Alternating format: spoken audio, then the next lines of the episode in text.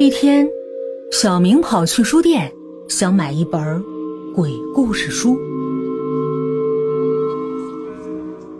老板，你这儿哪本书最可怕呀？可怕？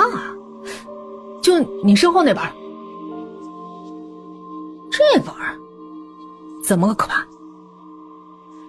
这本书啊，它的可怕之处在于。